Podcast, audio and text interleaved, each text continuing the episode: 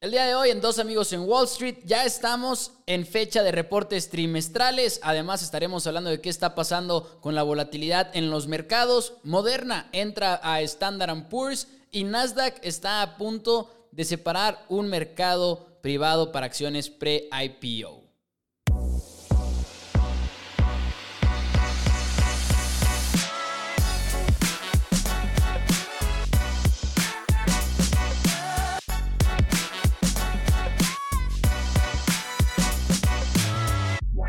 Hola a todos, bienvenidos a Dos Amigos en Wall Street. Mi nombre es Mauricio Rodríguez. Como siempre, del otro lado me acompaña mi coanfitrión, mi amigo Juan Pablo Carrillo. JP, ¿cómo estás? El día de hoy vamos a hablar, por supuesto, de noticias financieras, como siempre, pero además tenemos que hablar de un tema importante que a mí me gustó mucho, lo escogiste tú. ¿Qué hacer en tiempos de crisis? JP, ¿cómo estás el día de hoy? Bienvenido. ¿Qué onda, Pepo? Estoy pues muy, muy feliz. Eh, porque primero que nada, los reportes trimestrales ya empezaron a salir. Eh, también ayer cayó la bolsa bastante, bastante fuerte, eh, ayer lunes. Y hoy eh, resurgió todo. Estamos viendo mucha volatilidad. Como ayer fue pánico completamente. Había empresas de Mastercard cayendo el 5%, aerolíneas cayendo el 10%. Hoy vimos todo lo contrario empresas de American Express eh, subiendo 4%, básicamente borrando todas las caídas que sucedieron ayer. Y te tengo la noticia. Ayer, ya ves que había comprado aerolíneas. Sí. Eh, bueno, United Airlines. Pues ayer que bajaron 7%, todavía le metí más. Ayer bajaron 7% más. bajaron 7% más, o sea, es oh, dije, o sea, esto es un regalo. United Airlines creo que estuvo a casi, eh, a casi cae como 30% de sus niveles del primero, desde el primero de junio. 30%, Pepo. O sea, yo compré y hoy subió 6%. Yo creo mi portafolio, mi, mi portafolio de, en, en, aerolíneas estaba como en menos 9%. Y como ayer compré, bajé mi costo de entrada y ya ahorita estoy positivo, más 2% porque entré pues más abajo. Y esa es la lección que les tengo a todos de si tienen eh, convicción en algo, eh, yo estaba a menos 9%, pero yo ya sabía, le metí más cuando estaba aún mucho más abajo y pues pagó. Pagó. Hablando de estar eh, convencidos, JP, ¿sabes cuánto está Rocket? Mm, por favor, dime que está muy arriba. No, está muy abajo. No mames. Menos. Adivina la primera cifra. ¿Menos qué? Menos dos. No, yo digo desde que lo compré. ¿Cómo? O sea, menos 20%. Didia. Over. No mames. Menos 31%. Güey, tienes que vender eso. I won't. No lo voy a hacer. Como quieras. No, lo voy a hacer, no lo voy a hacer. Quizá después del reporte trimestral voy a considerarlo. También tiene que ver mucho lo de las tasas de interés en Estados Unidos, pero bueno, en fin. Ya después hablaremos de eso. JP, ¿qué te parece si arrancamos de una vez con las noticias? Porque tenemos muchas y hay que comentarlas todas. No sé si quieras empezar, de hecho, por lo que ha pasado esta semana, el sell-off y luego la recuperación. No sé si hay algo que quieras agregar ahí. Mm, pues sí, bueno, primero vimos la semana pasada que empezamos a hacer máximos históricos. Otra vez, este, había mucho optimismo. De hecho, ahorita podemos ver, hablaba de que Microsoft, Apple, casi todas las empresas como estas están en máximos y, y dices, ¿cuándo van a caer? Y son empresas excelentes, o sea, son empresas excelentes, pero seguimos viéndolas crecer y en estos ambientes eh, de, de, mucha incertidumbre, eh, con lo de la nueva variante Delta y también mencionar con un, con un caso, eh, hubo tensiones políticas, de hecho, por eso bajó el lunes el mercado, por, por por miedo a la variante Delta que se está esparciendo en el mundo y ya pues está afectando a muchos países, las muertes están incrementando, las hospitalizaciones, se habla de una quinta ola en Estados Unidos eh, y pues a ver cuándo nos toca aquí en México, porque por lo general estamos tres a seis meses atrasados. Lo que pasa en el resto del mundo nos va a pasar eh, a, a esto, así que pues todos empiecen a cuidarse y así. Y además de, esta, de este miedo, eh, también hubo tensiones políticas entre China y Estados Unidos otra vez, y esta vez también Europa. Europa y Estados Unidos contra China y básicamente por qué fue esto. No sé si te acuerdas cuando mencioné un hack que hubo, o no sé si lo mencioné, un hack que hubo a las cuentas de Microsoft. Eh, sí. Y, y, sí, sí lo mencioné, ¿verdad? Sí hubo un hack, qué padre que llevamos esto, ah, llevamos haciendo esto hace un, chorro de tiempo. ¿Qué episodio es este? Es como el número 17, creo. 17, 17. Sí, ha de ser como, el, como en el séptimo, yo creo, salió esta noticia hace unos dos meses. Y básicamente eh, hubo un hackeo a las cuentas de Microsoft. Eh, muchas, muchas, mucha información. Y los aliados en pues, Estados Unidos y, Europa, dijeron e hicieron responsable a China y a sus hackers. O sea, que los hackers que hicieron esto fueron contratados por China o tenían una relación cercana. China no, no respondió, pero estamos viendo de nuevo las tensiones escalar. O sea, las tensiones están escalando y recordemos que en 2009 eh, esto afectó al mercado mucho con las tensiones en la, guerra de tarifas, que Estados Unidos le ponía unas tarifas, eh, China también, de hecho, no sé si siguen ¿eh? vigentes, creo que sí siguen vigentes esas, esos, no, aranceles, no, sí son aranceles. Sí. No me acuerdo. Sí, esos aranceles, este, pues para debilitar a, las otras naciones. Y estamos viendo, también estaba viendo la otra vez un, una noticia que, que China está eh, armándose nuclearmente. Eh, más, creo que tenían como 100, es que no, no sé si eran ojivas o no sé, o sea, digamos, lo voy a poner en datos de que eran 100 cosas nucleares y ahora iban a tener como 300. Pero el dato chistoso es que Estados Unidos tiene como 2.500, o sea, un clásico. O sea, ¿qué les pasa? O sea, es tan... O sea, me da risa que se alteren porque una nación como China, que es su principal enemigo, de que, ok, voy a tener 300 pues, cosas nucleares, no, no sé qué son, la verdad. No sé si son bases o así. Y estos tipos, pues con 2.500, o sea, no, solo quiero que sepan que no hay que, no se hagan de la vista gorda y, vean también que otra vez puede haber un sell-off, una caída del mercado por estas tensiones, porque las tensiones pueden escalar. Ya empezó, o sea, ténganlo en cuenta. Y eso fue el lunes. Y hoy, y el mercado bajó como, están pues como 2%, todo bajó como 2%. Y hubo un sell-off bastante grande en las aerolíneas, de 7%, y en muchos, muchos sectores, o sea, todo, todo bajó. Y hoy martes, todo eso se esfumó. Empezamos con el mercado abriendo leve, eh, moderado, ganancias, pérdidas leves. Y era nada lo que pues yo ya sabía que se venía, que no me lo esperaba en todo el mercado, pero, pero sí empezó a subir las aerolíneas de la nada estaban en, estaba en negativo en, un, en hoy y luego después el 1%. Y luego después checabas y luego 2%. Y esto es en martes, porque están escuchando esto el miércoles, pero esto lo ah, estamos grabando el martes en la noche, nada más como para hacer ahí la aclaración. Ok, sí, sí, sí.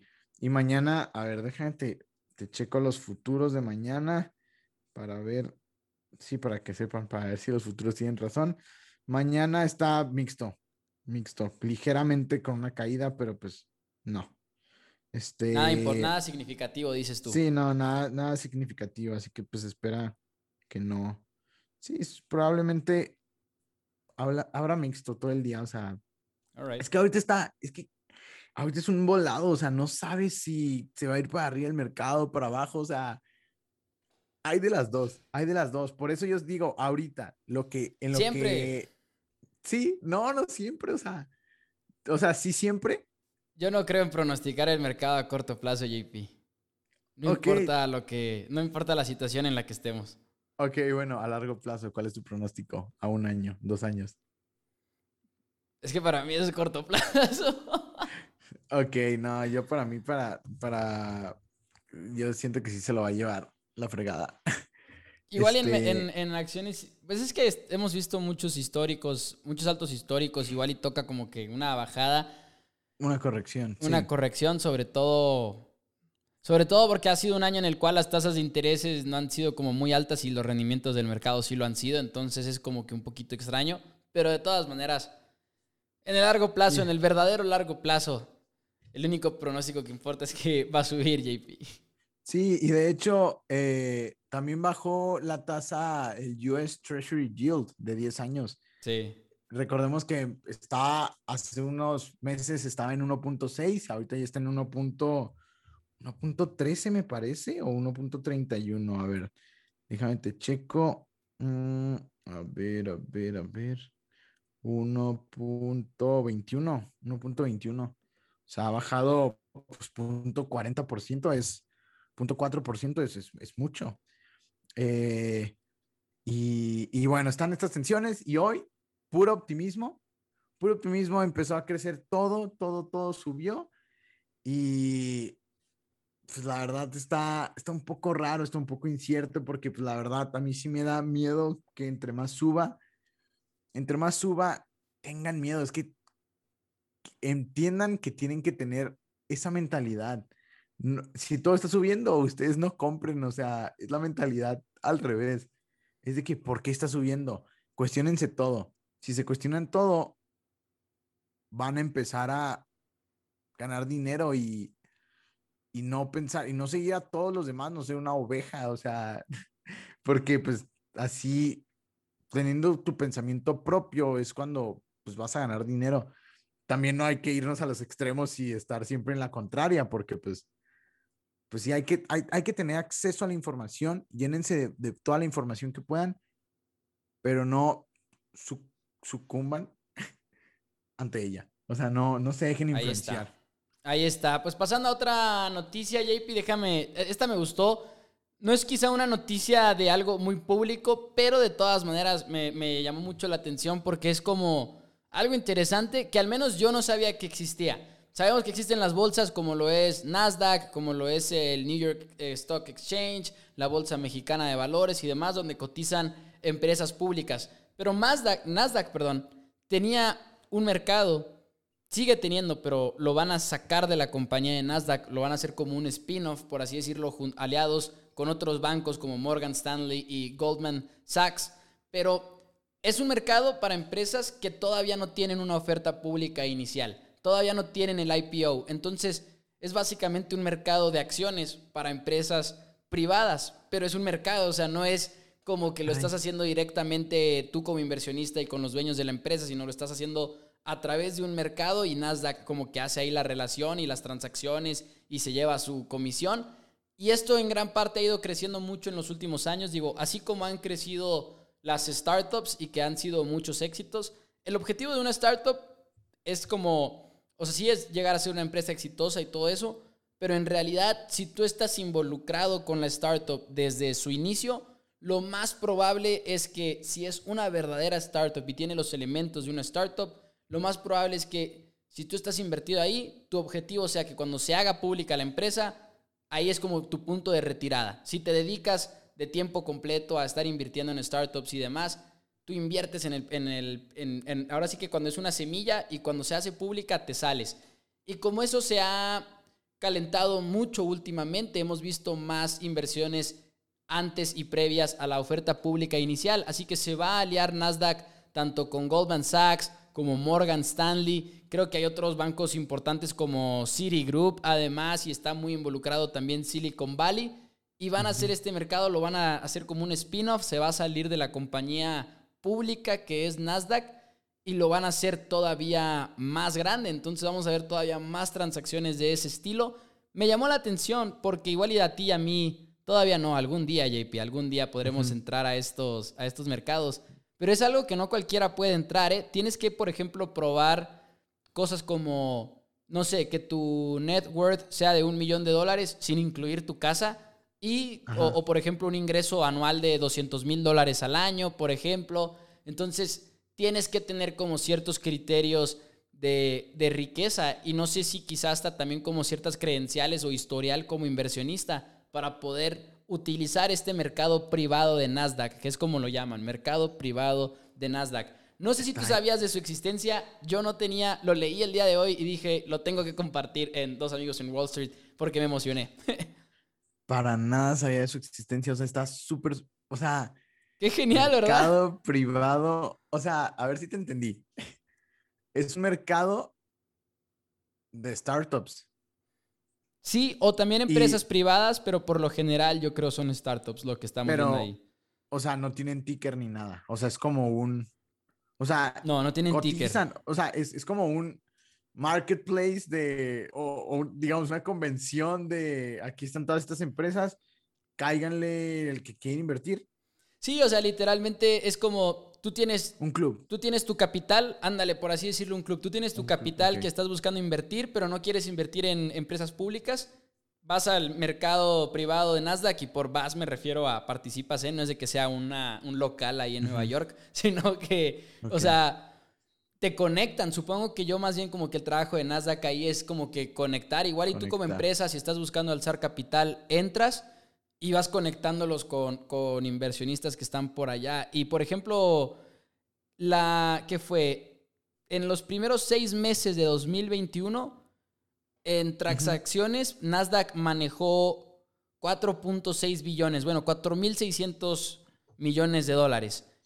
Y es como el nivel más alto que han tenido en tres años en ese periodo de tiempo. Así que por eso como que está explotando mucho y ahorita se van a aliar con los bancos para hacerlo una empresa separada, pues Nasdaq Private Market. Está muy, muy interesante. está buena, está buena. Está, muy padre.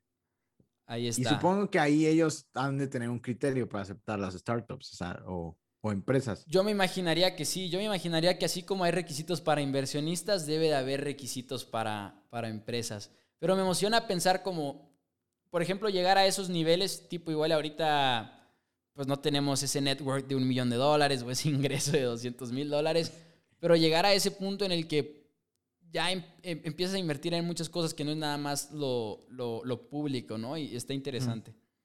Sí, ¿no? Pues la sí. Es mucho más riesgoso invertir en lo privado, por supuesto.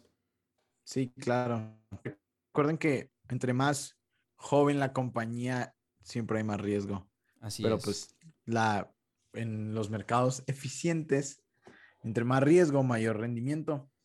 Este, pues la regla general. A veces no sucede, pero pues la mayoría de las veces sí. Otra noticia que tengo eh, de la inflación, no me voy a dejar, no voy a dejar de repetirla porque pues es lo más importante para mí eh, y siento que es el factor macroeconómico que va a dictar todo lo que va a pasar con la bolsa. Eh, Joe Biden, el presidente de Estados Unidos, mencionó que cree que el aumento de la inflación es temporal. También dijo que es temporal y subrayó que la Fed es independiente y toma las medidas necesarias. Que toma, eh, recuerdo un, breve recapitulación. Este, el banco, el banco central de un país es completamente independiente al gobierno. Y eso está padre, porque, o sea, las políticas monetarias que tienen, las tasas de interés o cosas así, literal, son los economistas los que deciden eso y el gobierno no influye en nada o no debería de influir. Y pues eso es muy importante. Y básicamente, eh, pues sí, dijo esto. También otra persona que se suma a que la inflación es temporal. Y entre más dicen que la inflación es temporal, la verdad menos les creo. No sé por qué. No sé por qué, porque se me hace que lo están diciendo para calmarlo a los mercados. Es por eso, o sea, es, o sea, te pregunto, o sea, ¿por qué dirías algo tantas veces? Es porque no te creen y quieres. y que, pues sí, no, hace mucha lógica. Es porque no te creen y quieres estar diciéndoles, diciéndoles, diciéndoles, diciéndoles. Eh, y pues también aún no salen los datos del desempleo, eh, que es muy importante. Y de ahí se basa porque la Fed lo único que busca es crecimiento económico y que el empleo esté bajo. Y cuando esas dos cosas se junten, tasas de intereses hacia arriba, sí o sí. Y bueno, también es calendario de calendario, el calendario económico son, pues ya empezaron los reportes trimestrales. Y tengo que hablar de United Airlines. Fíjate, ahí está, perdón, ahí está el ejemplo de cuánto llevamos ya en, el podcast. ¿eh? Son, son los segundos reportes trimestrales que nos tocan con el podcast. Ah, sí, cierto. Earning season. Earning season. Felicidades a todos. Necesitamos un efecto de sonido que sea de earning season. Ya lo decía. Sí, sí, cierto. Sí, ok. Dale, dale. A la siguiente. Este. Sí, cierto. Qué, padre, qué rápido se pasa, el tiempo. Pero bueno. United Airlines. Tenía que hablar de ella. Pensé que iba a. Hoy presentó literal los resultados cerrando el. Cerrando. Bajó un 1%. Pero pues, también hay que recordar que subió 6%. Eh, y pensé que iban a reportar ganancias, como lo hizo Delta Airlines. Y no, no reportaban ganancias. De hecho, se esperaba, se esperaba completamente, se esperaba una pérdida de 4 dólares, alrededor de 4 dólares, este, por acción. Y tuvieron una pérdida de 3.1 algo así. Este, ay, dónde está, se me perdió. Pero sí, más o menos así. Y también en revenue, en ventas, sí superaron las expectativas, en todo superaron las expectativas, pero siguen sin tener ganancias como Delta Airlines ya las tiene. Y básicamente dijeron, y esto se me hizo muy interesante, hablábamos que el precio del petróleo está subiendo, o sea, ya está subiendo desde ah, ya están niveles de 70, 68. Y ellos mencionan que una de las cosas que subió y que les ha estado afectando y que no me había puesto a pensar es el precio del combustible para los aviones. Ha subido casi 67%, 67% hace un año, desde hace un año. O sea, es, es mucho. 67% que estés, o sea, imagínate tus costos variables subieron 67% y todavía no tienes eh, la capacidad para volar a toda la clientela que pues antes llevabas y esto pues obviamente le afectó mucho. Y a pesar de que aún no tienen ganancias, sigo firme. Eh, en el largo plazo, no más de un año y medio. O sea, yo no las voy a tener más de un año y medio. Las voy a vender al precio que estén. Pase lo que eh, pase. Pase lo que pase, yo creo. Bueno, sí. Sí, sí, sí. Sobre todo si, si sigue subiendo el mercado. Sé que es, son de las acciones subvaluadas en este momento. Y a menos que haya un sell-off, si hay un sell-off, vendo, mis vendo las acciones de aerolíneas y voy de compras a empresas, pues, muy, muy buenas y de calidad, sea un Microsoft, Google, lo que sea. Eh, y pues a ver, una que otra empresa que nos topemos acá descubriéndola, porque ahorita voy a hablar de una empresa que todos conocemos, que se popularizó y les va a sorprender. Pero antes quería hablar de Netflix, que hoy también reportó sus, sus resultados y ya ves que yo le tengo guerra a Netflix, no sé por qué. Sí, como que vives para tirarle hate a Netflix. Sí, sí, sí. O sea, es que es tanto por eso, es por tener razón. Quiero tener razón. Quiero estar en lo correcto. y creo que hoy me, me, me dio un poco la razón. Eh, porque pues ya dijimos, hay servicios de streaming, hay y demasiados. Ajá. O sea, no, no es ¿Hace cuánto no ves Netflix? Mm, yo, en lo personal. Sí, sí, sí, sí. Hoy en la mañana. Ay, carajo. O sea, bueno, en mi caso y en el caso de personas con las que he hablado, sí es de que, o sea, supongo que estás viendo una serie, ¿no? Bueno, sí, estoy viendo más Prime, estoy viendo más Prime que Netflix, ahorita en este momento, porque estoy viendo más una serie en Prime. Sí.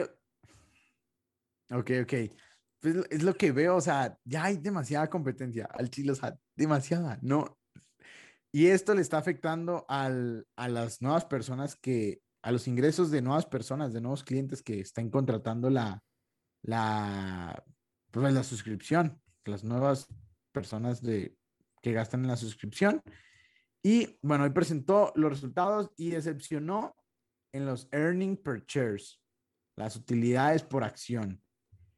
Tenían un presupuesto, un supuesto de 3.18 earning per shares y fue de 2.97.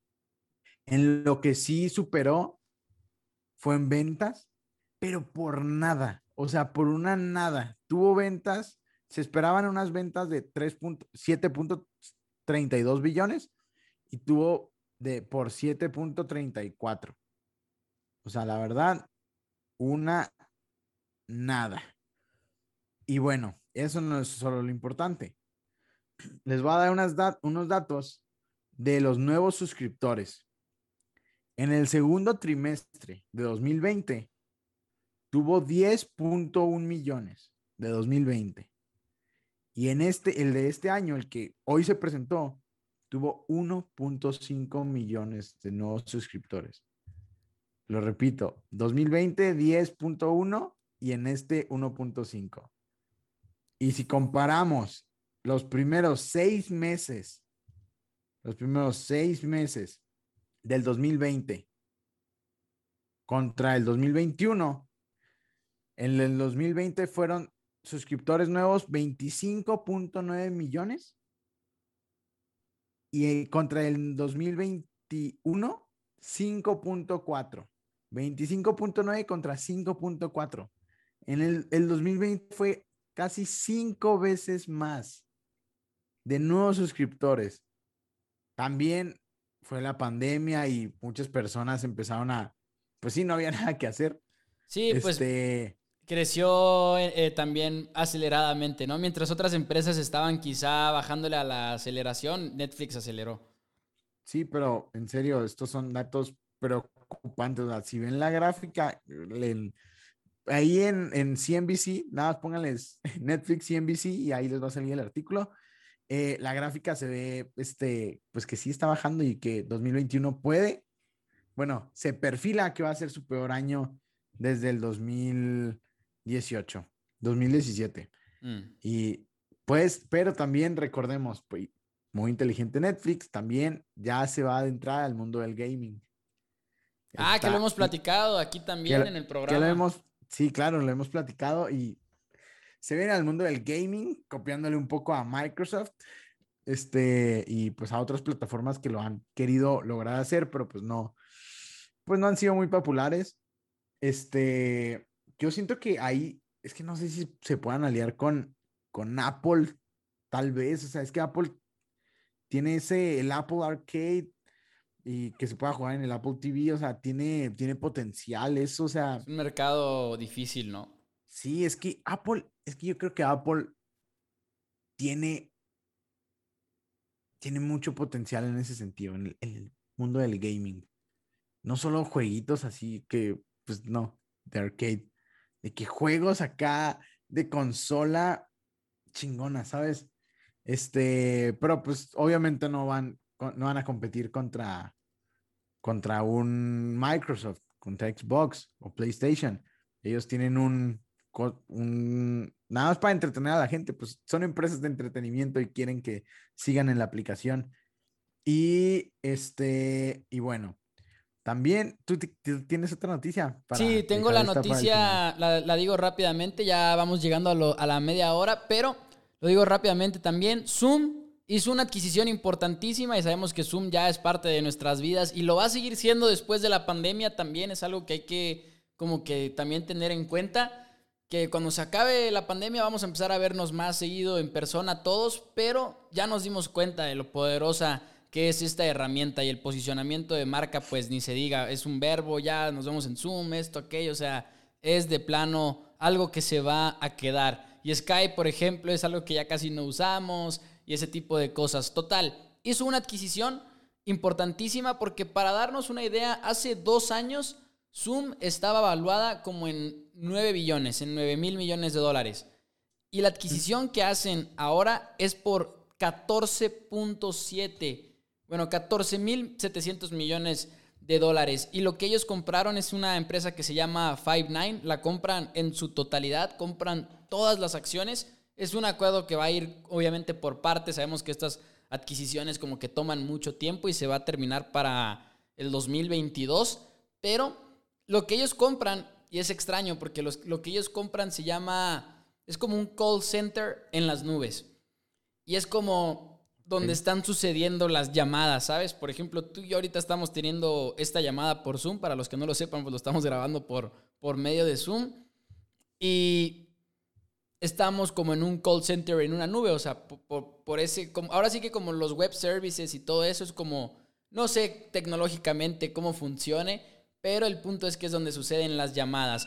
Y para que se den una idea, por ejemplo, esto va a permitir a, a Zoom aumentar muchísimo los productos que están ofreciendo, porque ya no nada más son las videollamadas, ya estamos viendo muchas cosas de parte de Zoom que quiere expander los productos que está ofreciendo. Por ejemplo, ya estamos viendo como productos de, de, colaboración para la oficina, un sistema de teléfonos pero que es en la nube, o sea, para una empresa, tener un sistema de teléfonos pero que ya sea en internet, ya no por una red telefónica tradicional, o por ejemplo, algo tipo como, no exactamente como una Alexa, pero como un sistema precisamente para smart homes y todo. O sea, Zoom se está expandiendo todo lo que pueda expandirse y creo que están aprovechando bien. Si les salen bien estos proyectos, van a aprovechar muy bien la pandemia, porque sabemos que en la pandemia ellos fueron de los mayores ganadores, pero además están aprovechando, creo yo, porque están diciendo ahorita, nunca nos va a ir como hoy en día nos está yendo si nos quedamos nada más con estos servicios.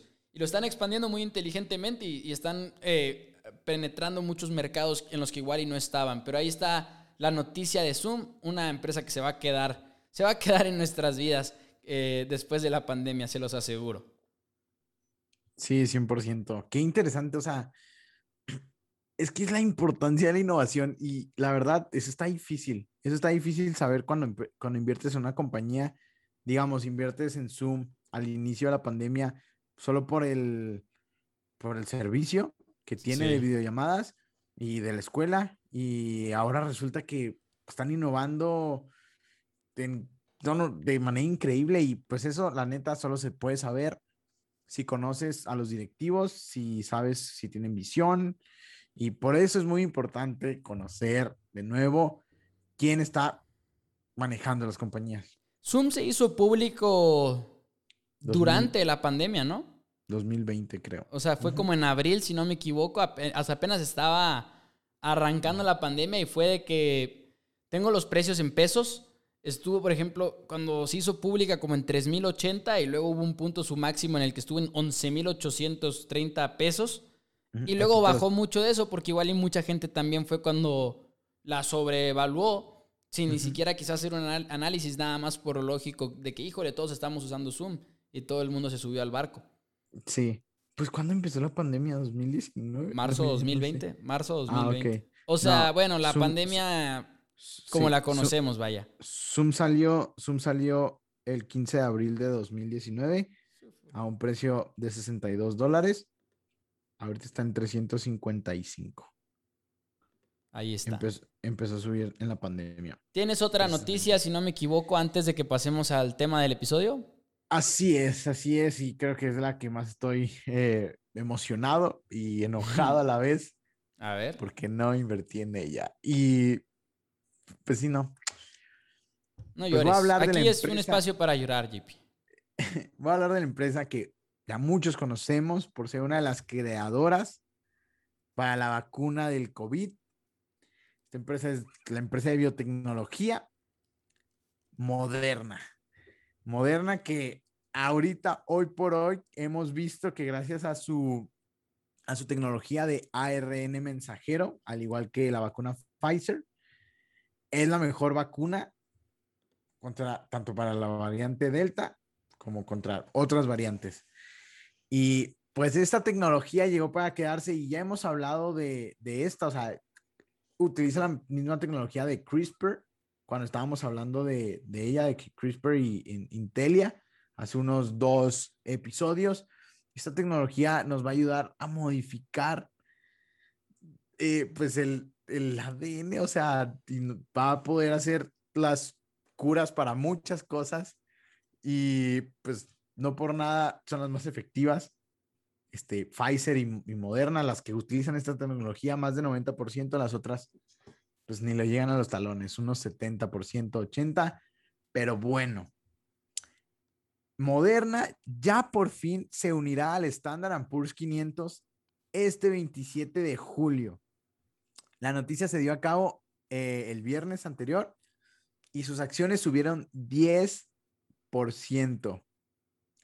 Recordemos, les platico la historia de Moderna, hace un año no tenían ingresos, no tenían casi ningún solo producto, ni siquiera en fase de clínica para probar. Y hoy ya tienen ingresos, tienen, pues son una de las principales, si no es que la mejor empresa que está combatiendo el COVID y que ha ayudado a que esta pandemia pues se, se, se, vaya para protegernos.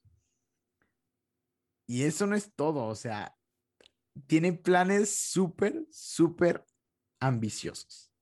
Porque anunciaron recientemente que con su tecnología de ARN mensajero tienen planeado sacar vacunas contra, escúchenlo bien, contra el cáncer, el VIH y contra la gripa. Pero ahí estás seguro, eh, o sea, no seguro, o sea, ¿estás de acuerdo que muchas empresas están buscando soluciones así? Sí. Y que el puro hecho de que lo vayan a buscar no significa nada. O casi nada. O sea, sí significa algo, pero a lo que voy y lo que quiero decir con esto es, yo soy, y creo que tú también, creyente en cuanto a la filosofía, por ejemplo, de tipo lo que conocemos de Peter Lynch o de Warren Buffett, que es invierte en lo que entiendas y en lo que conozcas. Chile yo no tengo ni la menor idea de cómo evaluar si una empresa puede llegar a eso o no, ¿sabes? Es que es imposible. Y por eso estaba tan enojado yo, porque la verdad yo no invertí y al principio de la pandemia se, se nombraron tres, tres, eh, tres empresas. Una era Moderna, una era Pfizer y la otra ya no me acuerdo cuál era. Pero estos tres nombres estaban ahí, se veían, se, nombraban así, salían artículos de que Moderna, quién sabe qué, con esta nueva, pues, con esta nueva tecnología. Y es lo malo de las biotecnologías. Yo no tengo en ninguna sola empresa de biotecnología invertido. Y bueno, CRISPR, no sé si se, Podría ser biotecnología, ¿no? CRISPR, que tenemos un episodio de eso, por cierto, para quien no lo haya escuchado. No, no lo he checado, pero no he checado en sí qué sector es, pero yo creo que sí debe de ser biotecnología. A mí me suena eso. Sí, este, bueno, tengo una biotecnología, pero y precisamente por la tecnología del ARN me tardé mucho en, en, en ese entonces en saber la tecnología saber si va a funcionar. Y, subía, o sea, imagínate cuando, es que cómo la evalúas, cómo la evalúas, porque para el que no sepa, la empresa, las empresas de biotecnología se basan literalmente en eso, o sea, en cómo eh, dependen precisamente de que sus mercados y tratamientos los autoricen. Los autoricen y, pues, ¿cómo vas a saber? ¿Cómo vas a saber? O sea, es, es muy, muy impredecible. Y ya terminando para que sepan un poco de datos, desde hace dos años, sus acciones han crecido más de 2000%. Uh. Increíble. 20 veces tu dinero en dos años. Increíble. ¡Ah! ¡Qué coraje! Pero pues, eso también. Eh, pero, pero pues sí. ¿Y qué te parece si ya pasamos al tema de, de hoy? Excelente, porque vamos a hablar el día de hoy de qué hacer en tiempos de crisis.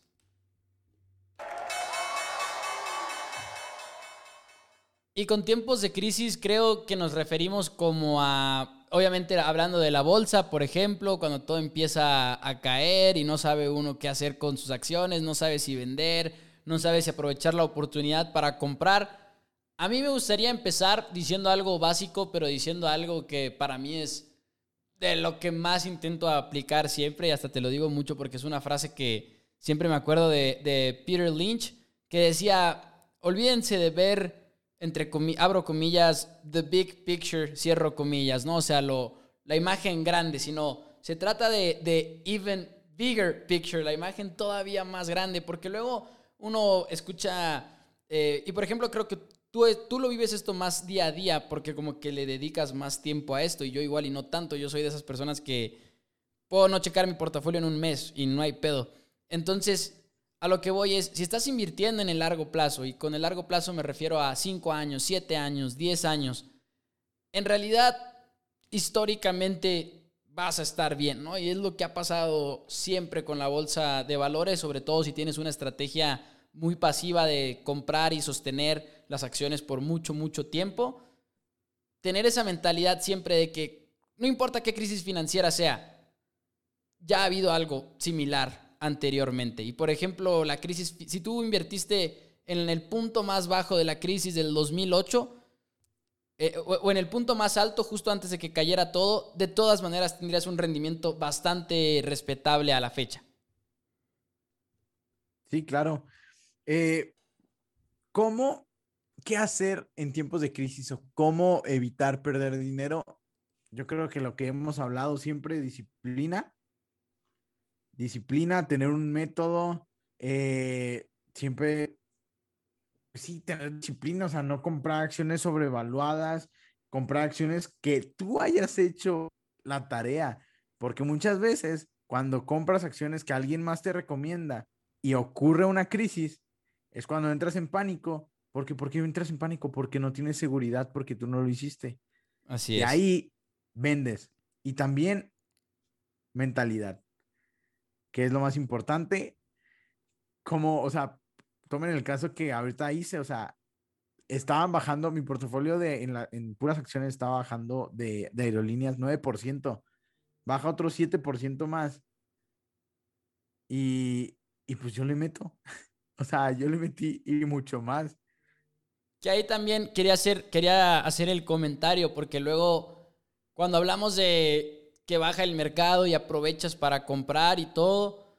No se trata nada más, y, no digo que tú lo hagas, pero nada más para aclarar la situación. No se trata de voy a comprar esta empresa nada más porque está en un bajo de 52 semanas. No se trata nada más de eso. Digo, al final de cuentas, si el negocio no sirve, el negocio no sirve. No importa cuál sea el precio, ¿no? Entonces, no hay un precio más bajo que cero. Y, siempre puede llegar a cero. Cualquier acción que ustedes compren siempre puede llegar a cero. Entonces, muchas veces luego esta estrategia de value investing, precisamente pues de Warren Buffett principalmente, o de Benjamin Graham, o de quien ustedes quieran, no se trata de comprar una acción que está en su bajo de 52 semanas, sino se trata de comprar buenos negocios a un descuento. Y en una crisis es posible, es muy posible encontrar estas empresas. En cualquier mercado, más aún en una crisis.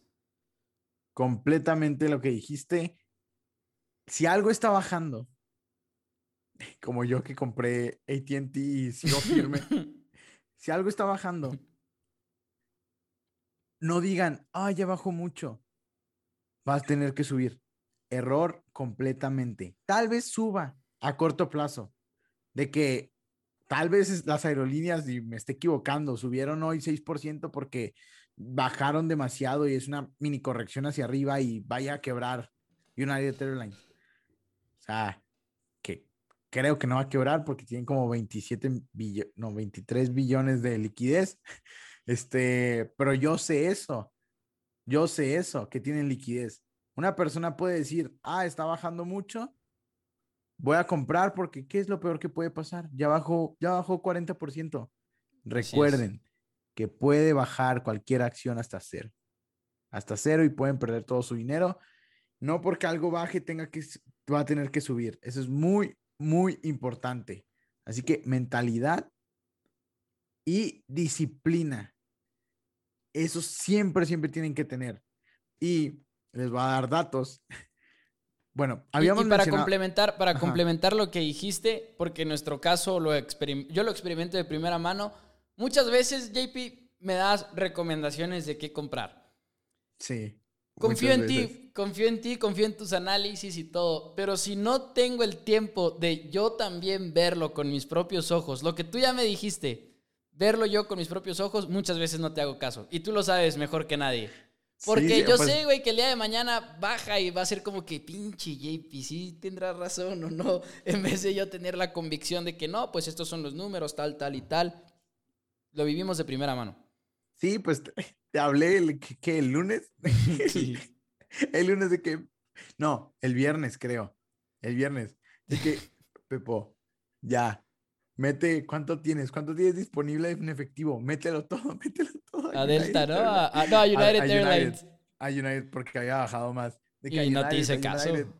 y no me hiciste caso. Y qué bueno, porque el lunes te hubieras enojado. Porque bajó 7%. Y no hubiera entendido por qué, ¿ves? No hubiera entendido por qué. Y no hubieras entendido por qué. Y ahí, cuando ya sabes qué pasa, cabeza fría, siempre cabeza fría siempre tienen que tener la cabeza fría. No dejen que sus, que sus emociones interfieran. Así es como le ganas a Wall Street. O sea, quiero escribir un libro al Chile. O sea, así es como le ganas a Wall Street. Si es oferta y demanda, el mercado, y se mueve por la oferta y demanda de humanos, de personas, ¿cómo le vas a ganar? No pensando como humano. O sea, no dejando que los sentimientos, las emociones nos dominen. O sea, en esto no, en esto no puede ser, porque al momento que involucras emociones, pierdes objetividad. Y en este negocio la objetividad lo es todo.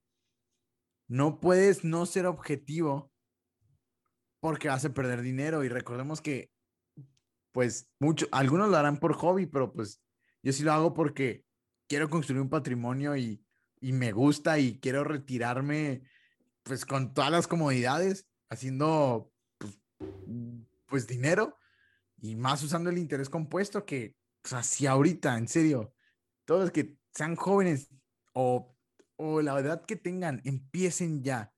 Hoy es el día. Hoy es el día. ¿Cuándo es el día de invertir? Hoy es el día. Aunque estemos en máximos, hoy es el día. ¿Saben por qué? Porque si invierten en el Standard Poor's en 10 años, habrán hecho que como 50 por no, no, no, mucho más, ¿no? Casi, no, sí, el doble. Yo creo que el doble de su dinero fácil. Pues con los promedios históricos más o menos. Como, como 12% crece anualmente. Este, el mercado por ahí, a veces tiene días buenos, a veces tiene, años malos. Este, pero sí, o sea, hoy es el día de invertir y ¿Cómo se vence una crisis o qué hacer en una crisis? Eh, tener fe y convicción en tu portafolio y mantenerlo. No vender, no vendan. Y si tienen liquidez, aprovechen descuentos. También es muy necesario por eso que sus portafolios y ustedes tengan liquidez, tengan dinero guardado. O sea, la verdad, si no tengan, a veces sí yo hago mal en tener todo mi dinero puesto en acciones, porque es necesario tener liquidez. Un 10% de su dinero, si tenganlo liquidez para, no sé, una, alguna urgencia o hasta para comprar más, aprovechar un, un algo bajo. O por ejemplo, obviamente, muchas veces luego no, como que no hay un caminito que te digan cuánto vas a ahorrar ni nada. Si tienes un trabajo estable, una fuente de ingreso estable, tienes tus gastos, tu renta, tus, este, hasta tus, tu, tu mandado, literalmente. O sea, si tienes una reserva de seis meses, por ejemplo, o, o más, seis meses de ese futuro lo tienes asegurado, como que lo demás es una de las reglas generales. Depende también de cada quien su tolerancia y su administración, ¿verdad? Pero una de las reglas muchas veces que, sugieren es esos seis meses de, vida. Y luego aparte ya en tu portafolio el efectivo adicional que dices tú. Sí, sí, sí, ese, ese colchoncito de seis meses de por lo que te pueda pasar.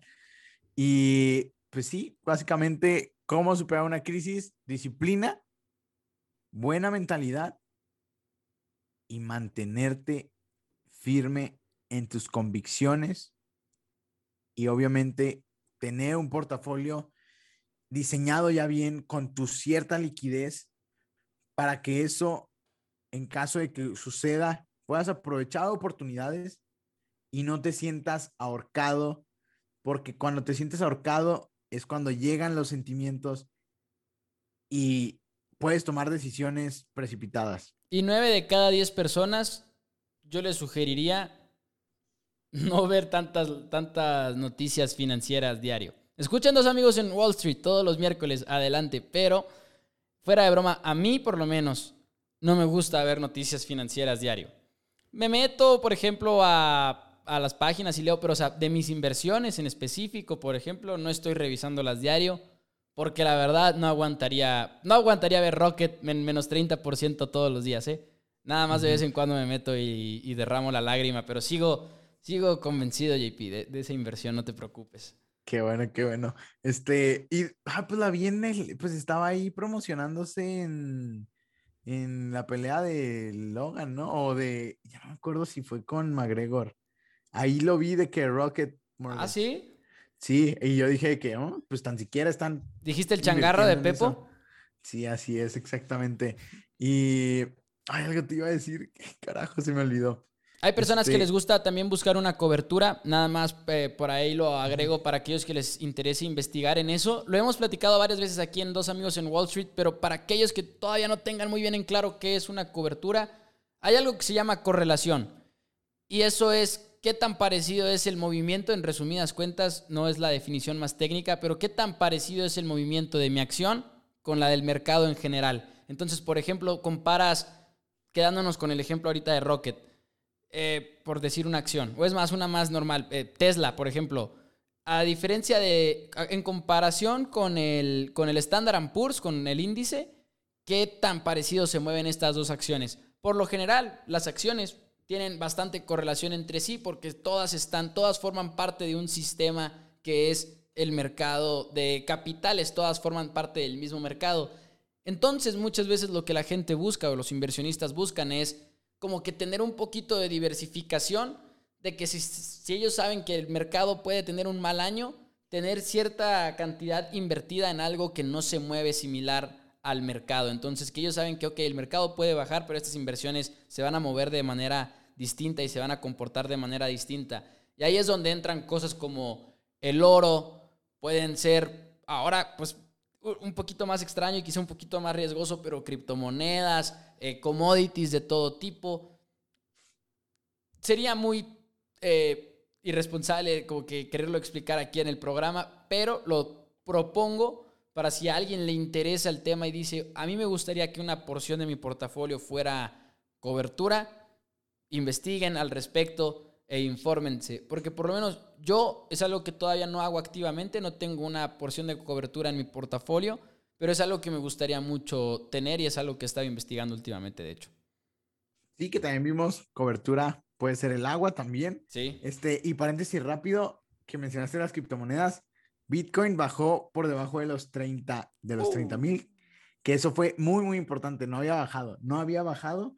Y Ethereum también, todo se está cayendo, todo se está cayendo, todo se lo está llevando la fregada a cripto y también a Coinbase, que recordemos que tiene una correlación, correlación, hablando de correlaciones, casi uno a uno. O sea, si sube las criptomonedas, va a subir Coinbase. Literal, su negocio es, es, comisiones de transacciones de Bitcoin. Entonces, si vale menos Bitcoin, hay menos valor en las transacciones. JP, ¿algo que quieras agregar antes de que digamos adiós por el día de hoy? Ok, rápido. Datos. Datos de, de los crash, de, los, de las caídas. Échele.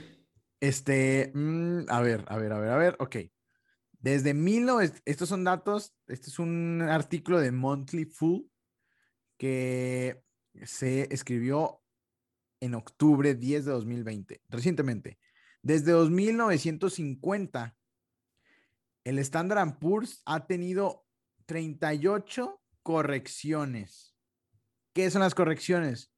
Son eh, declives desde un punto alto, desde un máximo de 10%. Si baja 10%, desde un punto máximo, es una corrección. Recordemos que las correcciones son sanas.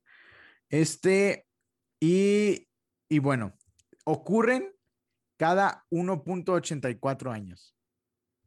O sea, pues sí, cada menos de dos años, por lo general.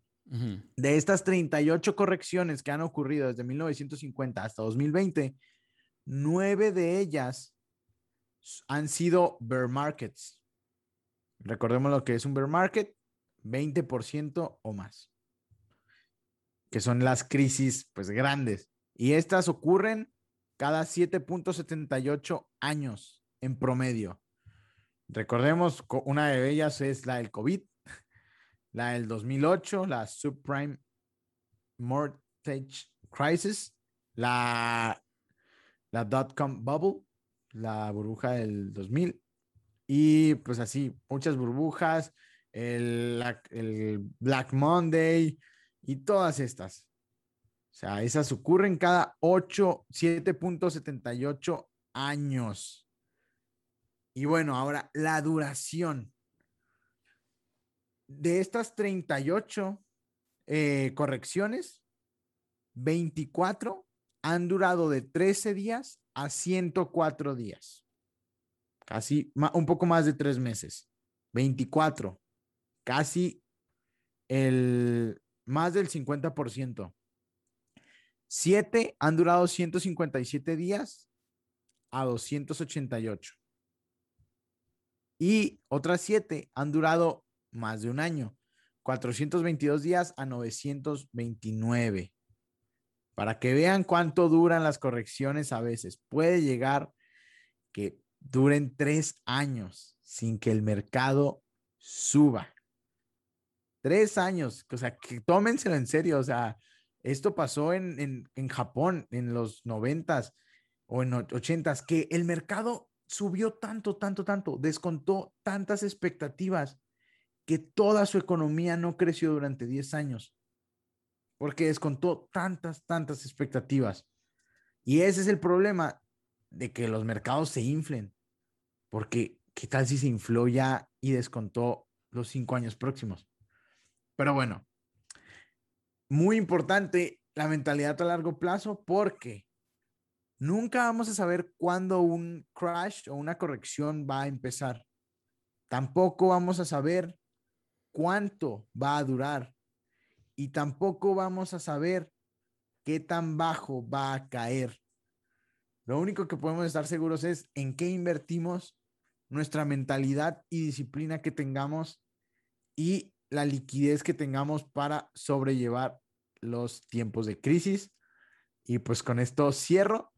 Este, pues espero que les haya gustado. Eh, si les gustó, pues compartan, nos ayuda mucho para que pues más gente sepa, esté informada, sepa cómo invertir.